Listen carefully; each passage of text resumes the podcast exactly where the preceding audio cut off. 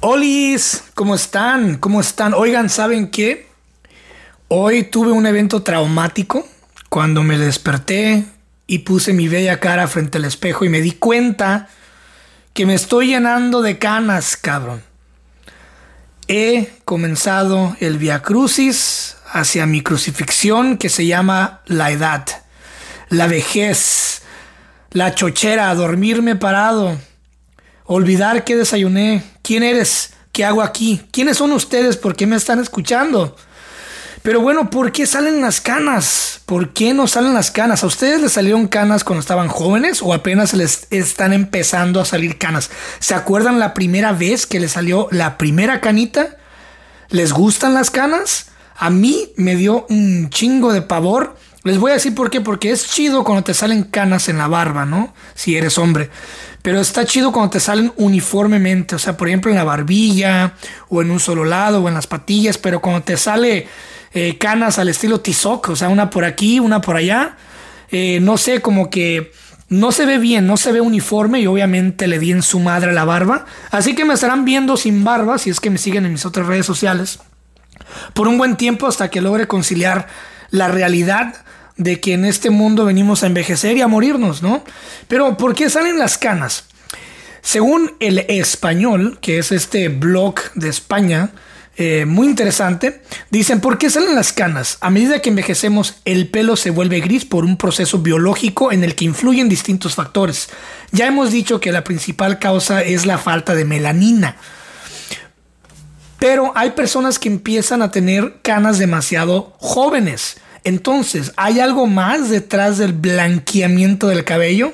Las principales causas de por qué salen canas prematuras son las siguientes. Número uno, el estrés. Check, ya me chingué. Que altera el funcionamiento de las hormonas y el metabolismo y puede afectar a la producción de melanina. Chingada madre, ¿cómo le corres al estrés? Bueno, la siguiente, la genética. Es otro factor muy importante por la aparición de las canas. Sí, hombre. O sea, si volteas a ver a tu papá ya tiene un chingo de canas apenas tiene 40 o 50, ya te jodiste, brother. Ni modo. Eh, ciertas carencias alimenticias. Híjole, es que esa también es bien difícil porque, por ejemplo, yo soy una persona que busca mucho comer bien. O sea, mis lonches, cuando voy al trabajo me hago mis lonches y busco comer la mejor comida posible. Y si es un poquito más cara, también trato de evitar la comida rápida pero pues una vez flaquea, ¿no? Y se echa sus taquitos y todo, pero realmente, ¿cuándo vamos a comer bien? O sea, ¿realmente se come bien? Siempre nos va a hacer falta algo, siempre nos va a hacer falta vitamina D, B12, qué sé yo. Entonces, eso también está bien difícil, güey. Oh, aquí otra interesante. Algunas enfermedades como el el vitiligo. El vitiligo es esta enfermedad que se da mucho en Latinoamérica, este, donde vemos a unas personas que les, les salen esas manchas blancas. Este, y obviamente, pues si, si, te decolora la piel esa enfermedad, obviamente te va a decolorar el pelo, ¿no? Otra, otro ejemplo muy claro fue lo que le pasó a Michael Jackson. Em, la siguiente es la mala higiene del cabello o el uso excesivo del agua muy caliente. Aquí me recontra mega chingue, te voy a decir por qué. Porque a mí no sé si ustedes se bañan, ya ves que en México pues el agua ya automáticamente ya sale caliente por el pinche tinaco que está hirviendo, güey. Este, y pues no hay forma de evitarlo, ¿no? Pero también si vives en un lugar frío, pues hay que calentar el agüita en el comal, ¿no? En el caso del primer mundo, aquí como en Estados Unidos, que tengo el privilegio del agüita caliente, pues obviamente acá hace frío. Y también, pues eh, todo depende de la persona, ¿no? Por ejemplo, a mí me encanta, me recontra encanta llegar después del trabajo y bañarme con agua súper caliente, porque eso me relaja todos los músculos. Entonces salgo de ahí, salgo pero bien relajadito, papá.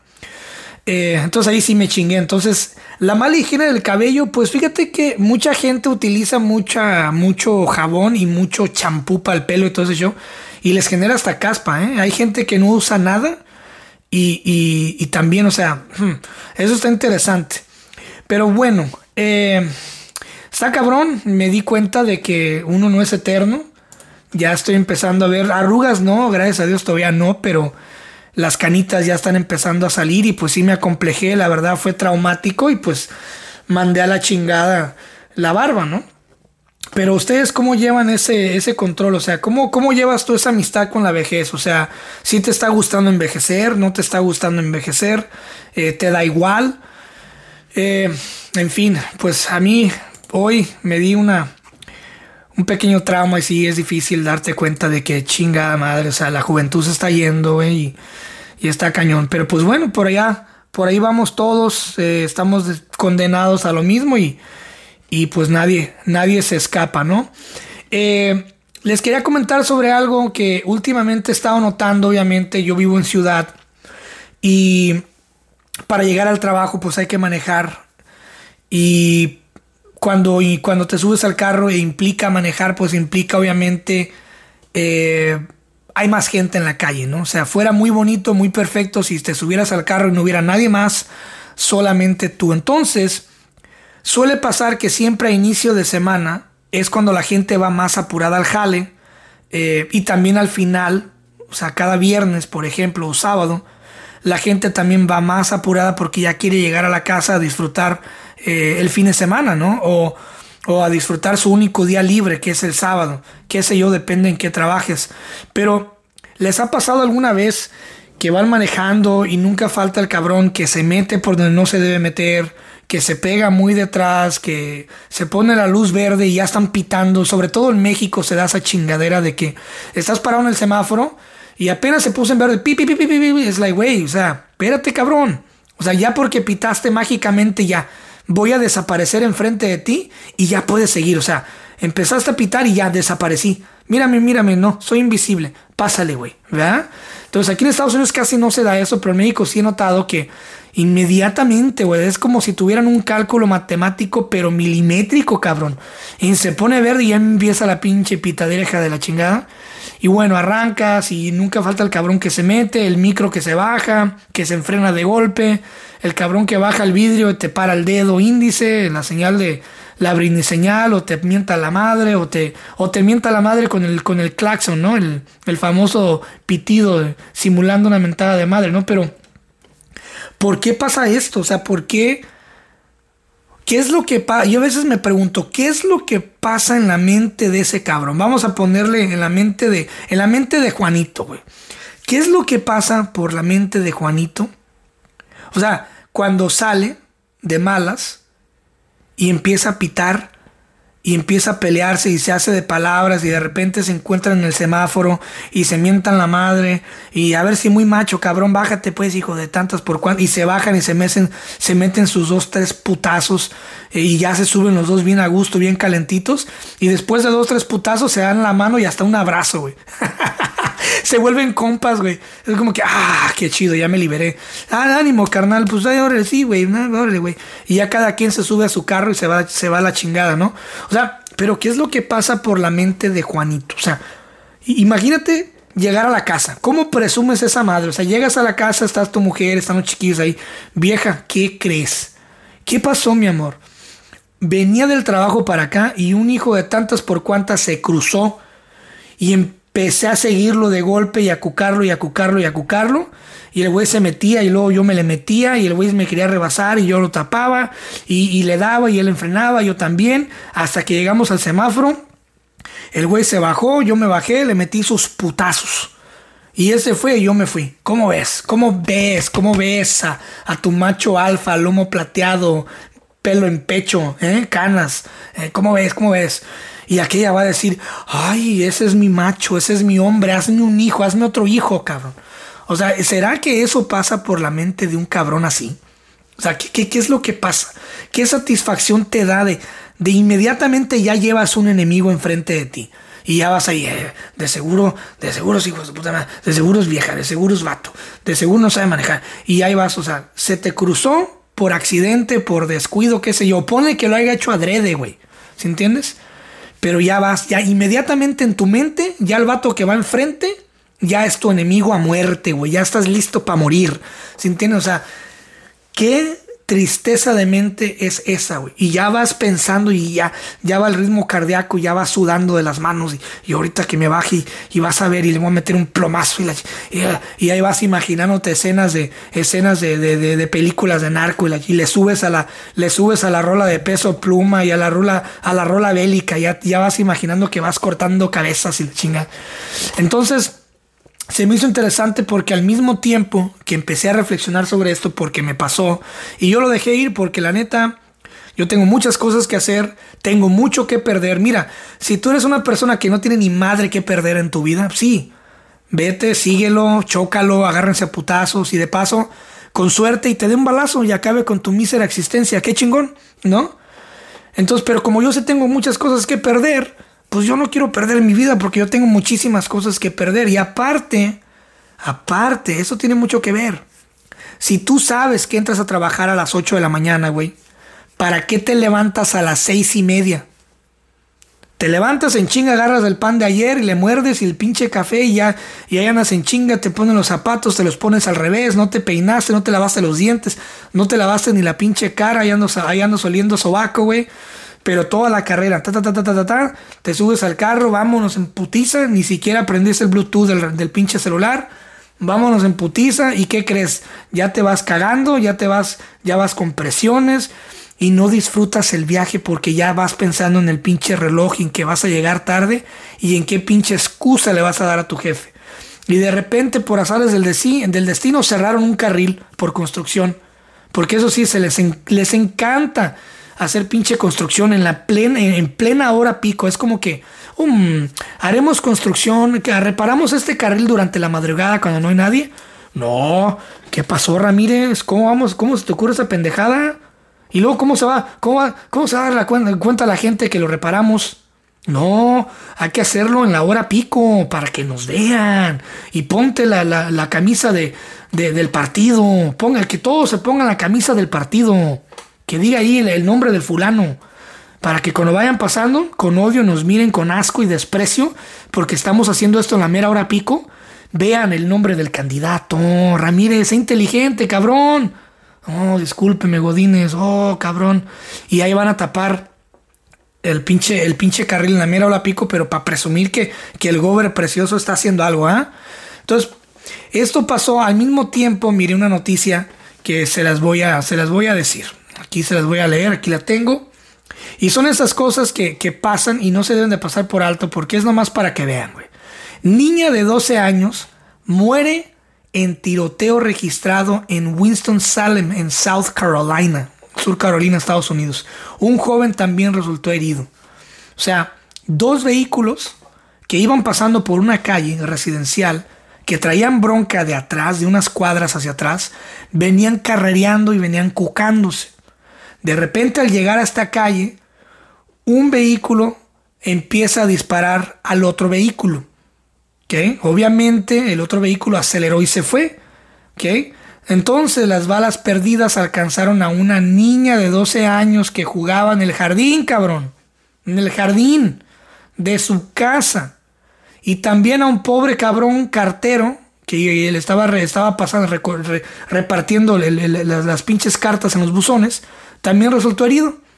O sea, imagínate la impotencia, güey, de que estás en tu casa en la sala y de repente escuchas los pinches cuetazos, escuchas gritos y ves a tu niña desangrándose a muerte, güey, en el pinche jardín. Todo por culpa de dos pendejos que se levantaron de malas. Uno de ellos no cagó en la mañana, el otro de ellos no se, no se bañó. Y los dos van tarde y uno de ellos cometió la burrada de cruzársele y el otro se prendió. Y como tiene ganas de matar y le encantan los corridos bélicos y, les, y se siente narco el güey, empezó a disparar a lo pendejo y matando a una pobre niña, güey. Ahora, ¿agarramos a esos cabrones? Pues claro que no. Ahí está ya. Lo que cuesta, lo que cuesta no saber medir tus emociones y, este, y, salir con ganas de, pelear. O sea, ¿qué, qué, esa madre de salir con ganas de, de, pelear? Ahora, ¿qué es la rabia en carretera? O sea, en inglés, road rage. La rabia en carretera o conducción agresiva, también conocida como rabia en carretera, es un problema grave en nuestras carreteras. Los estudios, los estudios realizados por organizaciones como la AAA en Estados Unidos han encontrado algunas estadísticas asombrosas sobre la furia en la carretera que incluyen más del 60% de las muertes resultantes de un accidente se pueden atribuir a la conducción agresiva. Casi el 40% de los incidentes de furia en la carretera involucran un arma de fuego. Casi la mitad de los conductores que han sido objeto de conducción agresiva informan que ellos mismos han respondido a la situación con agresión. Casi el 80% de los conductores informan participar de alguna forma de conducción agresiva. Y mira, puedes tú ir muy despacito, güey. Y tienes atrás de ti una cola interminable de cabrones. Eso es conducción agresiva.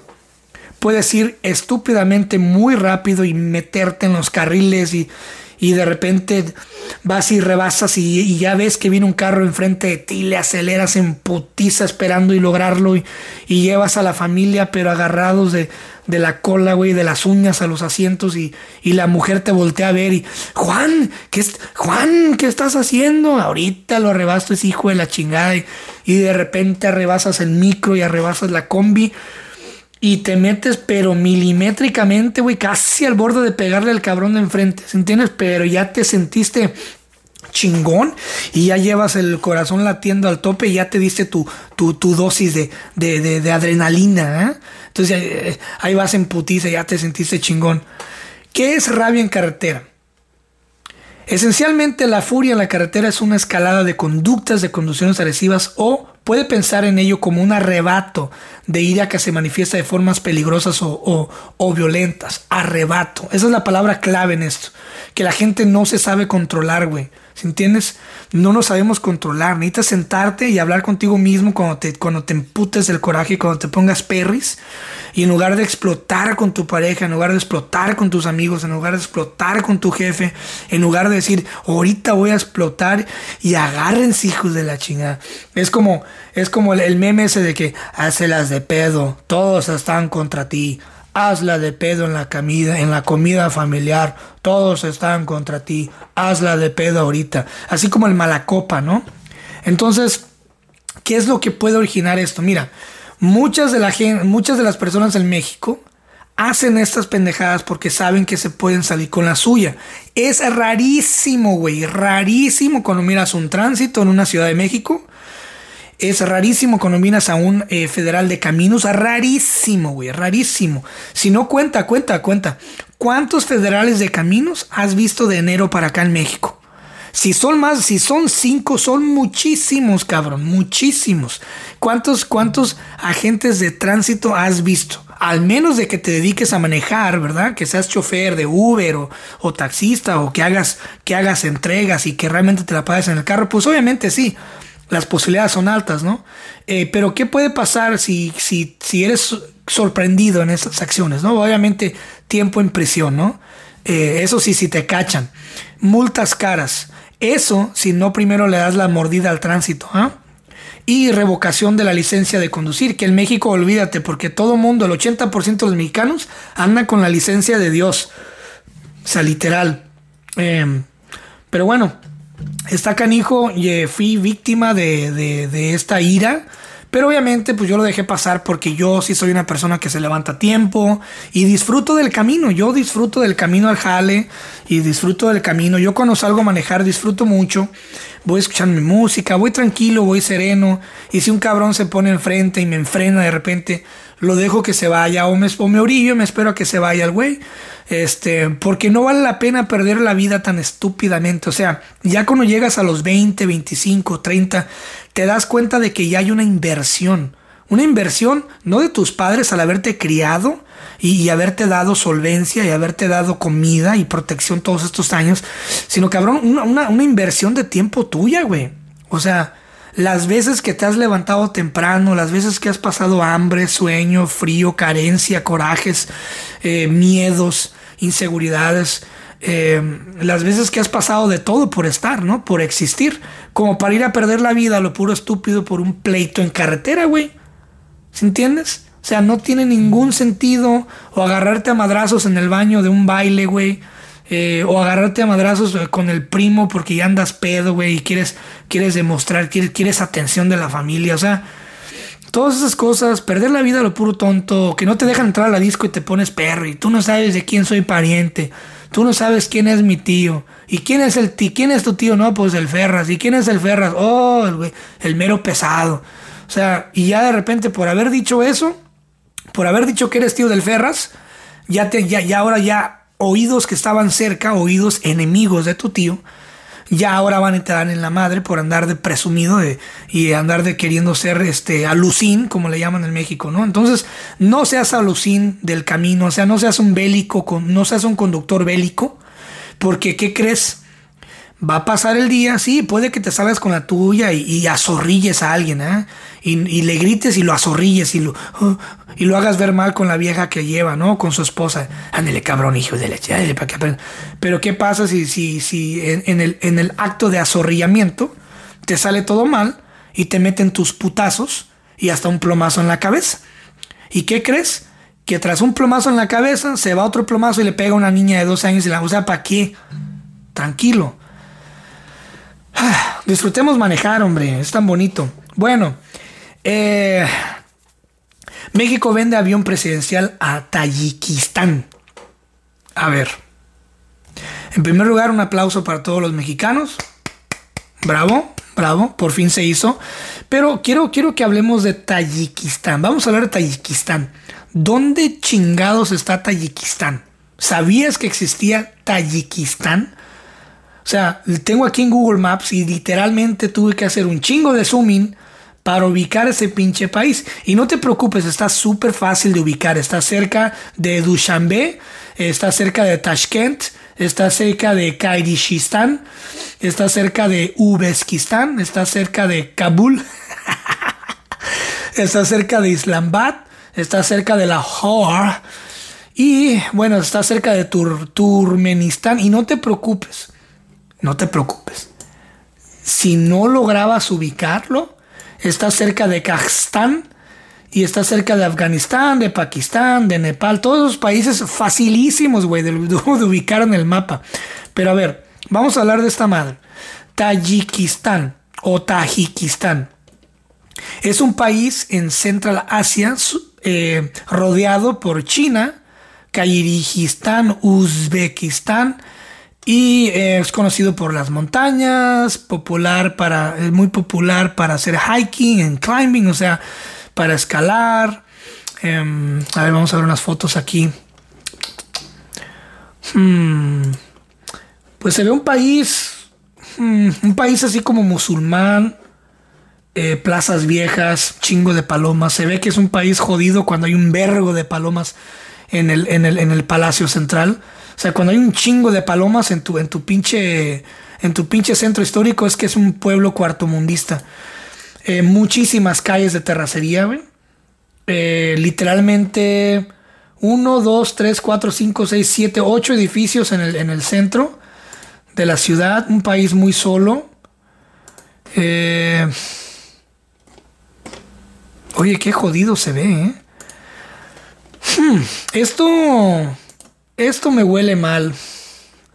Esto me huele muy mal. Esto me huele muy sospechoso. A ver, vamos a ver si logro encontrar... Muy interesante esto. Vamos a abrir aquí. Porque obviamente es un país que no conocíamos hasta ahorita. Tayikistán, Tajikistán con J, perdón. Discúlpeme a los tres oyentes que me escuchen de Tajikistán eh, por mal pronunciar el nombre de un país que es eh, literalmente más pequeño que Colima en México. Eh, wow. Eh, el territorio que construye fue anteriormente hogar de varias culturas antiguas, bla, bla, bla, bla. Mm, a ver. Ciudad capital, Dushanbe. Idioma oficial, Tajico o ruso intelétnico, sepa la chinga. forma de gobierno, república semipresidencial unitaria bajo una dictadura autoritaria. O sea que México le vendió el avión a una dictadura.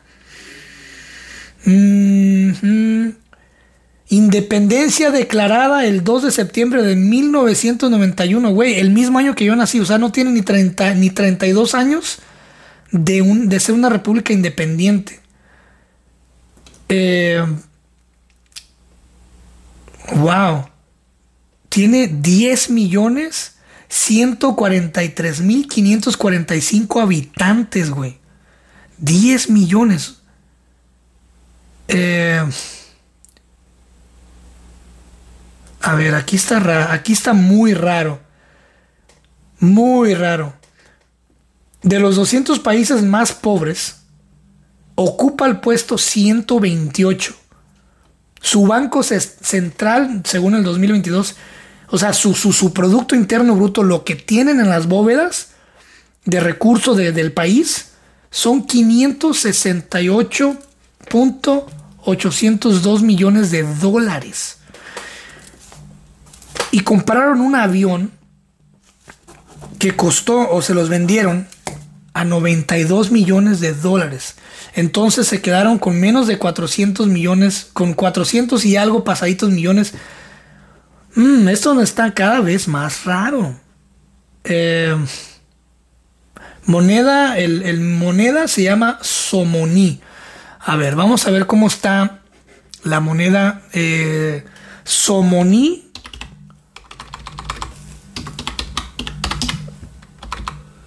Somoní a pesos mexicanos. Vamos a ver la, cuánto vale un peso Somoní a Mexican pesos. Vamos a ver la conversión. Ahora, ¿por qué estoy haciendo todo esto? Ahorita les voy a decir por qué. Porque no me quiero ir luego, luego a la pinche especulación y a la conspiración y que digan, ah, pinche Cristian, ya vas a empezar, güey. O sea, nada te tiene feliz, nada te hace feliz. No, espérate. Ok. Muy bien. Digamos que un peso somoní. Ok, un peso somoní equivale a uno. Un peso somoní equivale a 60 centavos de peso. O sea, wow, no vale ni madre esa moneda de ese país. O sea, para un, un peso son 60 centavos mexicanos. Y tiene la bandera como de México, pero, pero así como en vertical. Muy conveniente, ¿eh? Si, van a si compraron el avión o lo compraron ya, pues no tienen que hacerle mucha remodelación, solamente le quitan el águila mexicana y le ponen el sello de ellos, que es como una pirámide, como un solecito. Pero haz de cuenta que el verde, primero en la bandera mexicana es el verde, entonces ellos tienen el verde abajo, de fondo, y luego el, blanco en medio, y luego la, la, el rojo encima. Muy conveniente para la cuestión del diseño, ¿eh? Pero ¿por qué ocuparía Tajikistán un avión presidencial? ¿No se les hace un poquito misterioso esa madre? O sea, si es un avión que ni siquiera puede mantener México porque sale carísimo, o sea, literalmente tuvieron que construir un hangar gigantesco para meter este avión y estaban diciendo que costaba miles y miles de pesos diarios el mantenimiento, el servicio y aparte una cosa muy importante. Este avión y los aviones se tienen que volar. Se les tiene que dar un mantenimiento de vuelo para que no se echen a perder. Entonces, ustedes se imaginan, o sea, o sea, ustedes creen, y acuérdense, yo voté por AMLO. ¿Ustedes creen que AMLO realmente no usó ese avión presidencial? Sea, ¿ustedes creen que la gente realmente se va a dar cuenta cuando despegue este pinche avión? ¿O cuántas veces no despegó? ¿Ustedes creen que, que, van a revelar si se, si, si, se utilizó para ir a Miami a hacer compras o si se utilizó para ir a, no sé, a un vuelo de viaje eh, dentro del país? ¿Ustedes creen que, que, lo van a revelar? Obviamente no, güey. Obviamente no. Este, este avión sí se usó.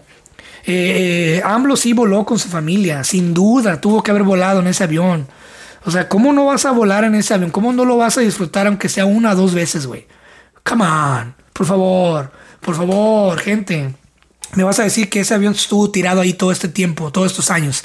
No, hombre, te aseguro que AMLO se fue a Cuba en ese avión muchas veces, hombre. por favor, por favor, abramos los ojos, ¿ok? Pues felicidades al presidente Emomali Rajmonov por haber comprado este, este, este gran avión a una ganga porque costó 218.7 millones de dólares. Algo así como 4.634.8 milloncitos de pesos. Imagínate dar el tar o sea, imagínate dar ese tarjetazo. Imagínate a Felipe Calderón, Calderón cuando, cuando miró el avión y dijo, mmm, ese es el avión que ocupamos. ¿Cuánto cuesta, Felipe? Oh, eh, ¿cuánto fue? ¿Cuánto cuesta Godínez? Oh, mire, señor Felipe, cuesta este 4 mil millones, 4 mil 634 millones de pesos.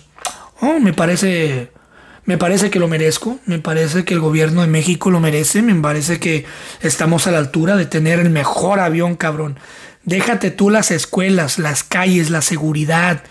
No, no, no, no, no, no. Déjate tú el agua, el agua, el agua potable, la luz en los ranchos. Déjate tú que las sierras tienen que estar surtiendo con pipas de agua y tener, tener que hacer pozos para el drenaje. Déjate tú de eso, déjate de eso, hombre. Esas son esas son pequeñeces, hombre. Hay que tener el mejor avión del mundo, cabrón. Que no lo tenga ni Obama, que no lo tenga ni, ni el Trump. Hay que ser la envidia, que nos vean, ah, mira qué chingona. ¿eh? Y ya lo de las calles, lo de del sistema público de educación y de salud, te preocupes, hombre, es México, México. La gente no quiere, no quiere cambio. Tú tranquilo, hombre. Comprémoslo, no hay pedo, hay dinero, hombre. ¿Quién dijo miedo, eh? ¿Eh? ¿Tienes miedo o qué? No, señor, no, no. Entonces, órale, güey. Y ya lo compraron. Entonces, se compró a 218.7 millones y se vendió. y, se y se vendió a 92. Se vendió a 92 millones de, de dólares. Entonces, quiere decir que México hizo un gran negocio porque le perdió 124.7 millones de dólares. Imagínate Ah, pero eso sí, pero eso sí, ¿qué creen? Dicen, dicen que con la venta del Boeing 787 se van a construir dos hospitales. Dos hospitales. ¿Ok? Eh, dos hospitales. Escuchen muy bien. Se van a construir dos hospitales. Cada uno con 80 camas.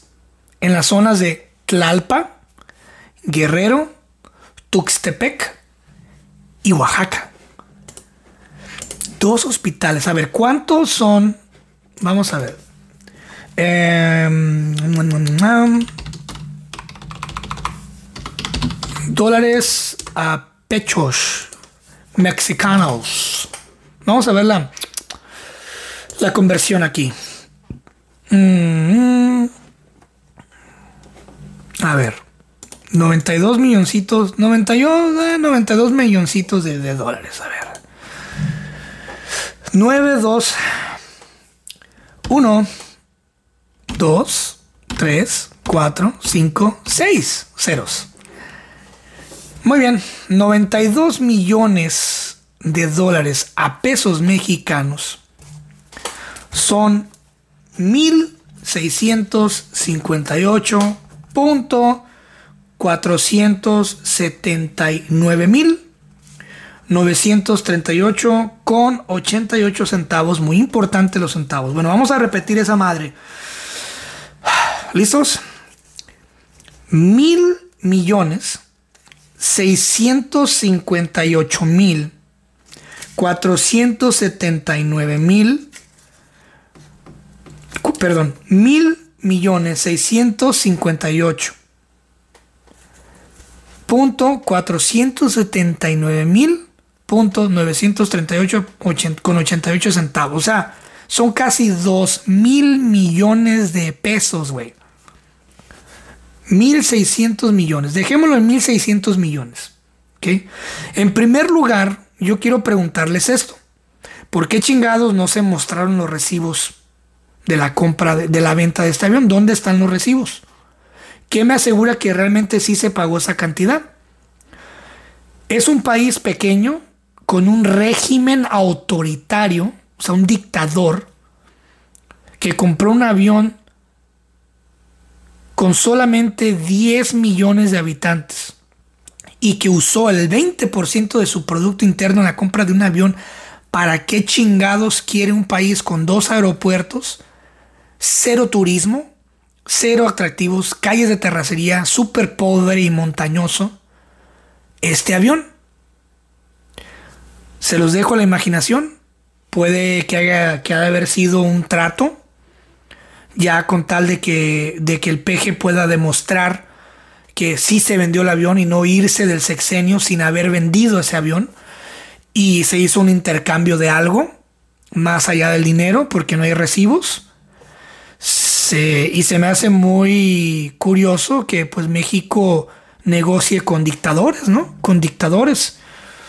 Em, ahora, vamos a aterrizar un poquito más. Se van a invertir en dos hospitales, güey. O sea, ¿tú crees que realmente levantar uno, porque no van a ser clínicas primermundistas, güey. Por favor, ¿cómo se te ocurre pensar esas pendejadas? Esas van a ser clínicas del IMSS, con constructoras mexicanas del gobierno, ¿ok? Con constructoras barateras, con materiales baratos. ¿Tú crees que van a tener sistema antihidráulico, antisísmico? Obviamente que no. Y solamente con 80 camas, güey. O sea, ¿cuánto espacio puede puede ocupar una cama de un hospital. Si en un cuarto puedes meter, en un cuarto grande puedes meter cuatro camas, güey. O sea, imagínate, 80 camas las metes en tres pisos, güey. O sea, son básicamente hospitales pequeñísimos, pequeñísimos. Imagínate un hospital general eh, de México pequeño, no sé, un, un, hospital general de, por ejemplo, el de, el de Chilpancingo, que tiene seis pisos. Eh, el de Cihuatanejo, que tiene tres pisos. Todos esos hospitales no, no pasan de 100 camas, güey.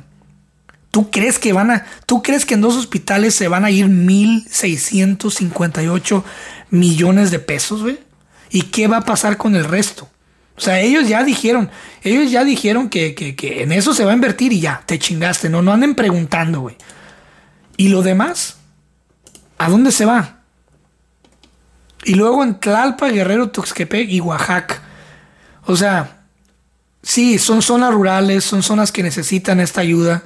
Pero, güey, con ese dinero tú puedes construir cuatro hospitales en Tlalpa, cuatro en Guerrero, cuatro en Tuxtepec y cuatro en Oaxaca, güey. ¿Entiendes? O sea, no sé, no, no tiene sentido esta madre. Olvídense de la historia del por qué se compró ese pinche avión. Eso ya es pasado. Ya, ahora el, el, el AMLO ya puede decir que lo vendió. O sea, ya se quitó esa pinche cruz de encima.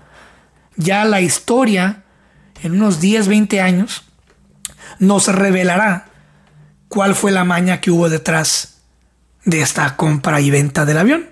Ya cuando el peje ya no esté, ya cuando ya haya muerto, ¿verdad? Eh, y su imagen sea romantizada más de lo que ya es. Eh, pero no sé, cuestionense todo, esto está raro.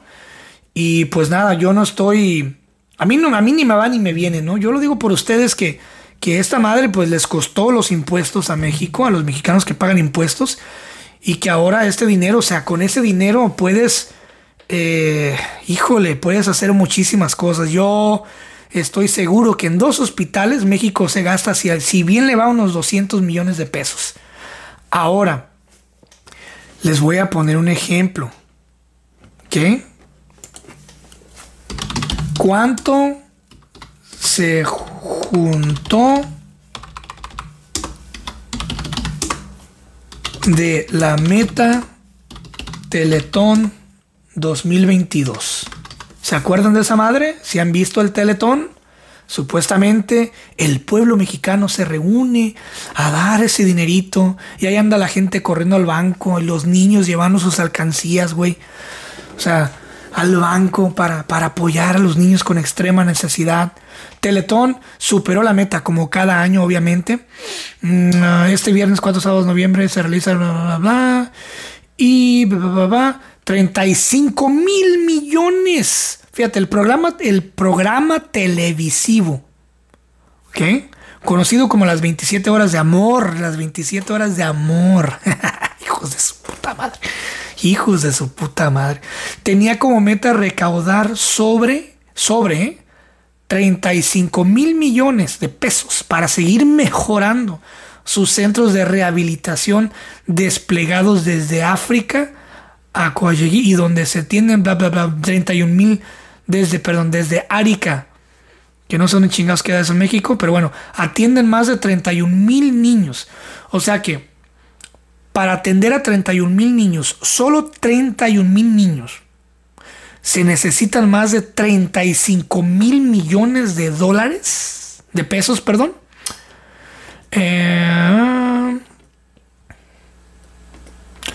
Muy bien. El cómputo final, la meta era 35 mil millones de pesos, ¿verdad? Se juntaron 37 mil punto 37 millones de pesos. Imagínate esa madre, güey. Imagínate esa madre, güey. Y esos no le pertenecen al gobierno, es una institución privada. Y no sé ustedes, ¿ustedes alguna vez han entrado a un teletón? No, ¿verdad? ¿Les consta? ¿Les consta que realmente son instituciones de alta calidad? Hagan un experimento conmigo ya para cerrar este episodio. Métanse a Google un día y pónganle Teletón México, así, y luego le ponen imágenes. Ok. Eh, vamos a ver las imágenes del Teletón México. Obviamente te inundan de logos eh, y muy pocas imágenes. Todas las imágenes son de los eventos. Pero ¿dónde están las imágenes de las clínicas? Yo quiero ver las imágenes por dentro. Eh, quiero, necesito ver que, que, que, que, esos 30... Ok, aquí veo una imagen. Ya me estaba emputando. Aquí hay una imagen... Eh, ah, caray. Le pongo imágenes en la página oficial del Teletón y dice, lo sentimos, la página que buscas no existe. Ir a la página principal y me manda a la información para donar. Ok, güey, ¿y las imágenes, güey?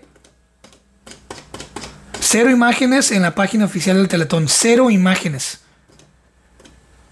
Cero imágenes en la página oficial del Teletón. ¿Por qué chingados? Discapacidad, autismo, cáncer, derechos humanos, apoya. Cuentas claras. A ver, vamos a hacer clic en cuentas claras. Estados financieros. Informes financieros del Teletón 2021. Descargar PDF. Mm. No le no le temen al éxito, papi. ¿Qué? Descargando, a ver.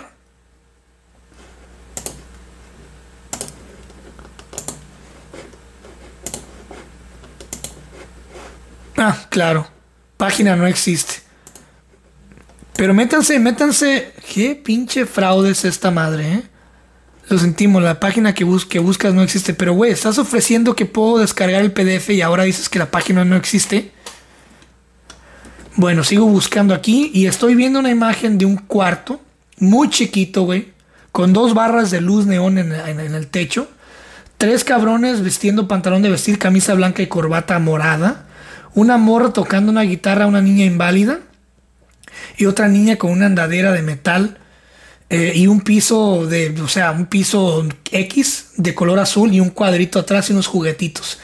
Esa madre amerita 37 mil millones de pesos. Eh, estoy viendo una cancha de boli con niños con síndrome de Down y una, una botarga toda jodida de un corazón amarillo. Eh, estoy viendo centros, estoy viendo un centro aquí sin techo en la, en la, en la, en la explanada. Eh, pasillos, haz de cuenta que estás en una clínica del IMSS. O sea, no tiene sentido. Métanse por favor a ver las imágenes del telatón y van a ver que esa madre, yo siempre supe desde un principio que esta madre nunca me convencí. Solamente una, una vez doné, que fue hizo el primer, el primer teletón. Y obviamente es porque era un niño yo de pinches, ¿qué será? 13 años, güey. Estaba chiquito, todavía creía en la, en la, en la magia del ser humano. No sé, se me hace muy raro. Es demasiado dinero. Eh, y pues bueno, yo nomás les, les paso esa. A ver, ¿cuánto? Vamos a ver, vamos a hacer esa conversión. Eh, pesos a dólares. Ya para cerrar. Quiero ver cuántos son 37 mil millones de, de pesos a dólares. Mexican pesos to dollars. Muy bien.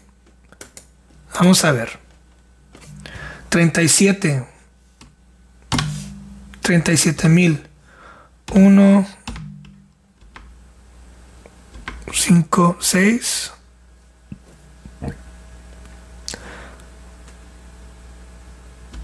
Muy bien. 37 millones.